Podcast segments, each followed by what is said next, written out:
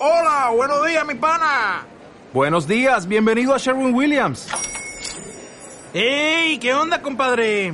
¿Qué onda? Ya tengo lista la pintura que ordenaste en el ProPlus app. Con más de 6.000 representantes en nuestras tiendas listos para atenderte en tu idioma y beneficios para contratistas que encontrarás en aliadopro.com. En Sherwin Williams somos el aliado del PRO. Bienvenido a Empresa Online, un podcast para emprendedores, empresarios y personas como tú que a través de la gestión profesional quieren obtener sus resultados económicos y organizativos. Mi misión y el objetivo de este podcast es transmitirte los conocimientos, las habilidades y la mentalidad necesaria para que lo consigas. Mi nombre es Javier Osoro y soy consultor y gestor profesional de empresas.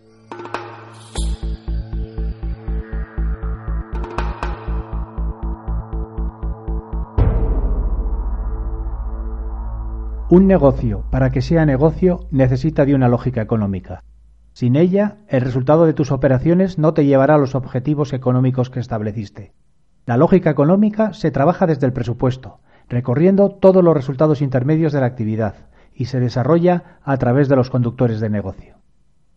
Los conductores de negocio son las piezas claves sobre las que se asienta tu negocio, y por las que eres reconocido internamente y externamente.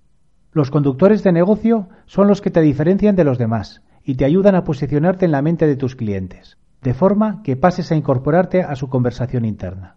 Son los motivos por los que aparecerás antes que nadie en la mente de tu cliente y por los que éste estará dispuesto a ir más allá para adoptar tu producto o servicio por encima del de los demás. Los conductores de negocio te ayudan a su vez a establecer la lógica operativa de la empresa. Están obligados a ir de la mano, Gran parte de las esquizofrenias de muchas organizaciones están causadas por este motivo. Prometen una cosa y ofrecen otra muy distinta. En el episodio de hoy voy a hablarte de cinco de los principales conductores de negocio. 1. El producto. Es el más difícil de mantener y de gestionar porque se copia enseguida. Muchas veces crees ver en tu producto o servicio una ventaja competitiva, cuando realmente es una ventaja comparativa, es decir, una ventaja que solo existe hasta que es detectada e imitada. Tu producto o servicio debe ser excelente, no cabe duda, pero solo con esto no será suficiente. 2. Servicio. Es una extensión del producto o servicio que ofreces y lo refuerza en el largo plazo.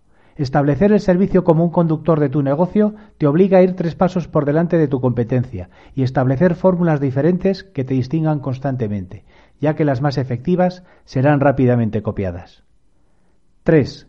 El sistema. Realízate las siguientes preguntas. ¿Cómo opera tu negocio? ¿Cuál es el camino que recorre tu cliente y que le lleva tu producto o servicio? Y después, ¿consigues ventas o consigues clientes? ¿Opera tu negocio igual cuando estás presente que cuando no lo estás? ¿Es repetible? ¿Es escalable? 4. La autoridad.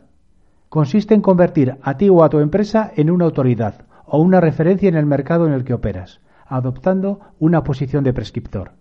5. El mercado. Consiste en aportar soluciones específicas para un nicho de mercado concreto y convertirte, por lo tanto, en la mejor opción. Este es el mejor conductor de negocio. Define tu estrategia, determina el conductor de tu negocio y pon tus operaciones detrás de ello. Una vez determinada la operativa, repasa el modelo de negocio y su lógica económica. Por último, establece acciones y metas coherentes con el modelo y aplícalas con disciplina. Muchas gracias y hasta mañana. Contacta conmigo en javierosoro.com. Este podcast está disponible en iTunes y iBox.